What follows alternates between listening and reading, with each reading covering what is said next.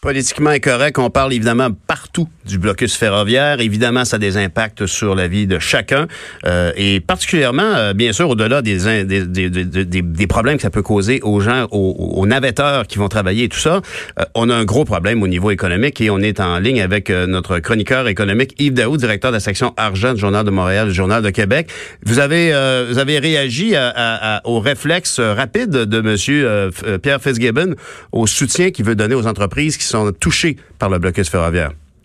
Oui, bonjour Pierre. Bonjour. Écoute, euh, la, semaine a été excessivement difficile pour euh, les entreprises euh, au Québec, particulièrement les PME. Donc, ont été frappés de, deux à deux sur deux fronts cette semaine. D'abord, il y a eu le coronavirus là, qui a un impact majeur sur les entreprises parce qu'on sait que beaucoup de PME au Québec se sont tournés beaucoup vers des fournisseurs chinois pour euh, leur fournir leur matériel. Mhm. et, euh, et, tout ce matériel-là, cette marchandise-là, se retrouve aujourd'hui encore euh, bloqué au port de Vancouver mhm. avant d'être télédéchargé, d'être mis sur des trains, mis sur des camions par la suite. Et donc, ça suppose que plusieurs qui n'ont pas gardé des inventaires importants euh, ben, attendent toujours la marchandise. Donc, euh, ils se retrouvent dans une situation où ils peuvent pas vendre la marchandise et donc ils se retrouvent avec une situation euh, financière difficile. Donc, hier, lors du dévoilement de, des investissements étrangers ici à Montréal par le ministre Fitzgibbon, il a quand même déclaré que le gouvernement serait probablement prêt à regarder un programme de type prêt 911 là, pour secourir les entreprises qui ont des problèmes de liquidité pendant la période de, ce, de cette situation-là. Mhm. Et donc, euh, donc, euh, je pense que c'est important de, de penser que les entreprises au Québec qui maintenant maintiennent des inventaires plus petits que dans le, par le passé euh, font face à une situation de, de, de, de liquidité assez rapidement. Et si on rajoute à ça, par-dessus le coronavirus, évidemment, le blocus ferroviaire, et hier déjà, euh, bon, on sait qu'il y a plusieurs secteurs qui sont touchés, mais un des secteurs qui, qui, qui semble euh, être inquiet, c'est les concessionnaires automobiles qui mhm. déjà euh, bon, on sait beaucoup d'automobiles qui viennent de, de, de l'Asie euh, se retrouvent encore sur, sur les trains. Et là, les, le printemps s'en vient, c'est la, la, la, grosse période de vente. Et beaucoup des nouveaux modèles se retrouvent euh, euh, sur ces trains-là. Mhm. Donc, euh, déjà, là, l'Association des concessionnaires automobiles du Québec, son porte-parole, Robert Poetti, a quand même indiqué là, que des, des marques importantes comme Nissan, Mitsubishi, Honda là, ont dû composer avec ce problème-là rapidement. Là. Mhm. donc, c'est quand même une situation difficile pour les PME cette semaine. Mais Yves, d'ailleurs, ce, ce qui est, on, on sait déjà que s'il y a des gens qui sont intéressés par des véhicules qui sont moins énergivores, euh, qui sont euh, souvent aussi, il y a beaucoup de gens qui s'intéressent maintenant aux voitures hybrides prolongées, euh, électriques et tout ça. Il y avait déjà de longues files d'attente. Ça va être bien pire encore aujourd'hui.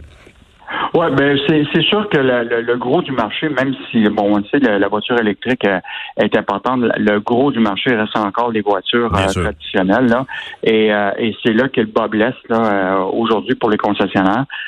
donc c'est une situation qui est assez dramatique, mais souhaitons là que le CN et le CP seront capables euh, euh, prochainement de rétablir la ben situation ferroviaire. Yves, est-ce que est-ce que est-ce que c'est juste moi ou le fait de voir que le ministre Fitzgibbon euh, va au devant un peu du problème Est-ce qu'on peut, on peut est-ce que c'est une grosse un gros changement pour les gens d'affaires au Québec de voir qu'on a un ministre qui est aussi rapide à saisir les enjeux? Il me semble que c'est il, il, prend beaucoup d'initiatives et, et c'est tant mieux, j'imagine, pour le milieu des affaires.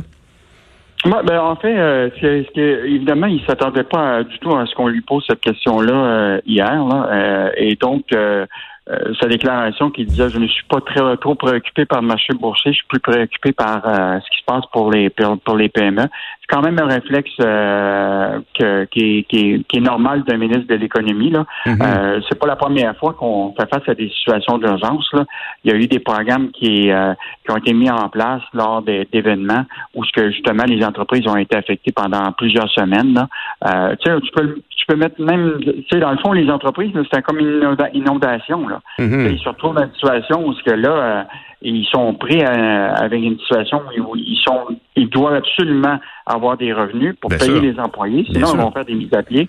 Donc, je pense que ça va être bienvenu des entreprises. En tout cas, c'est un beau signal à envoyer aux entrepreneurs du Québec, contrairement d'ailleurs à ce que à ce qu'on pouvait lire dans le journal ce matin, où le grand patron de Coveo, Louis Tétu, lui considère qu'on est un petit peu trop à l'écoute des entrepreneurs qui arriveraient de l'étranger. En, fait, ça, c'est un débat euh, qui, dure depuis déjà plusieurs années. Là. Euh, est-ce qu'on doit aider les entreprises étrangères à venir s'installer ici au Québec? Euh, ou encourager notre Québec Inc. ici? Et Louis Tétu est un PDG millionnaire qui a fait son argent au Québec avec ses entreprises ici. Et lui, ce qu'il reproche au gouvernement, puis c'est, c'est, c'est, il s'adresse pas juste au gouvernement du Québec, mais mm-hmm. aussi au gouvernement canadien et d'autres, là, c'est que quand les entreprises étrangères viennent s'installer ici, euh, d'abord, ils arrivent avec leurs gros sabots, puis la question, c'est qu'ils payent des salaires beaucoup plus élevés que les entreprises PME mhm. ou les plus, petites paieraient ici. Donc, euh, si une entreprise étrangère comme euh, Google et, et, toute autre compagnie étrangère arrive puis paie des salaires moyens de 75, 80, 85 000 dollars, mhm. ben, les PME ne peuvent pas concurrencer là-dessus. Or, le, ce que M. Tedeo dit, dans le fond, là, c'est que quand une entreprise étrangère vient, euh, elle, siphonne un peu euh, le, talent. Mhm. Et, euh, et en plus de siphonner le talent, ben, la question, c'est que le, le, le, ces connaissances-là qui est développée par ce personnel-là, la propriété intellectuelle va appartenir à cette entreprise-là. Et qu'une journée, cette entreprise étrangère qui décide de, dans son centre de décision en Californie ou ailleurs de quitter le Québec, ben elle part avec ces connaissances-là qui ont été développées par des, euh, des travailleurs québécois. Mhm. lui, il dit faisons attention, euh, assurons-nous d'abord peut-être d'encourager nos talents ici, nos entreprises ici, et euh, soyons plus bons négociateurs avec les entreprises étrangères mhm. pour avoir des garanties sur la propriété intellectuelle, sur la, vraie création d'emplois. C'est un angle euh, intéressant, la propriété intellectuelle. Je me souviens qu'il n'est pas le premier. Je me souviens que euh, M. Boyko, euh, aussi, là, de Stingray Music, se plaignait un peu de ce soutien à, ses voisins physiquement parce qu'il est installé dans le quartier du multimédia et il disait lui aussi un peu la même chose, c'est-à-dire que c'est bien beau de soutenir les étrangers, mais qu'effectivement, ça crée une pression à la hausse, surtout sur la la main-d'œuvre qui est de moins en moins disponible. Euh, exactement. Donc, en plus de payer des salaires plus élevés pour des, talents qui sont de plus en plus difficiles à trouver, imagine-toi pour les entreprises québécoises qui mhm. doivent euh, rechercher ces, gens-là. Euh, et donc, donc, il lançait comme un, une espèce de, signal au gouvernement en disant soyons prudents, prudents, mhm. regardons dans le rétroviseur pour être sûr que on ne perd pas euh, ce qui est essentiel à l'économie du Québec. C'est ça. faut regarder devant, mais il faut pas lâcher le rétroviseur non plus. Puis euh, euh charité bien ordonnée commence par soi-même. Yves Daou, directeur de la section argent du Journal de Montréal, Journal de Québec, merci beaucoup. On revient après la pause.